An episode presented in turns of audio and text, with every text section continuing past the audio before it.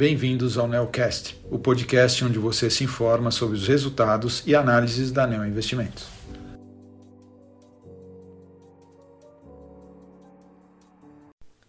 Olá, meu nome é Guilherme Camacho, sou um dos gestores da estratégia de ações long and short da Neo Investimentos e estou aqui para comentar o desempenho do fundo Neo Argo Long Short no mês de setembro. O fundo rendeu mais 1,81% no mês, em comparação com um retorno de mais 1,07% do CDI. No acumulado do ano, o fundo apresenta um retorno positivo de 9,21% contra um CDI de 8,91%. Esse mês, a estratégia intrasetorial e intersetorial tiveram um desempenho positivo. Já a performance da estratégia estrutura de capital foi ligeiramente negativa.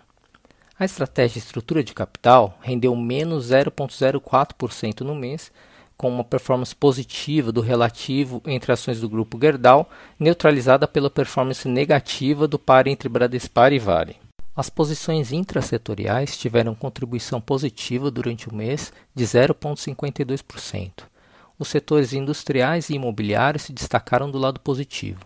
No primeiro, a contribuição positiva veio das nossas posições relativas compradas em Localize e Vamos. Já no setor imobiliário, o grande destaque foi a nossa posição relativa comprada em Aliança e Sonai. Em ambos os casos, ainda vemos potencial de valorização das empresas e assim seguimos com os cases na carteira. Do lado negativo, o destaque ficou para o setor de bancos. Nosso investimento relativo em ações do Banco do Brasil foi responsável pela performance negativa.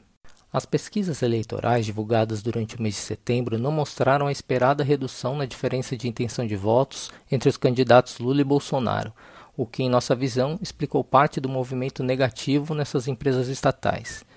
Vemos hoje como exagerado o nível de aversão a risco nessas empresas. A governança nas estatais evoluiu nos últimos seis anos. Tivemos um avanço institucional com a lei das estatais e vimos avanço na gestão das empresas, com implementação de planejamentos plurianuais e maior ativismo por parte dos acionistas minoritários nos conselhos de administração dessas empresas. Por fim, acreditamos que os candidatos atuais à presidência demonstram entender as consequências negativas de governos passados acerca de um direcionamento político demasiado sobre as estatais. Assim, achamos que as ações do Banco do Brasil encontram-se em preços muito atraentes e mantivemos nossa compra relativa em Banco do Brasil para outubro. A estratégia intersetorial teve desempenho positivo de 0,47%. O grande destaque do mês foi a posição relativa comprada em shoppings contra a telecom.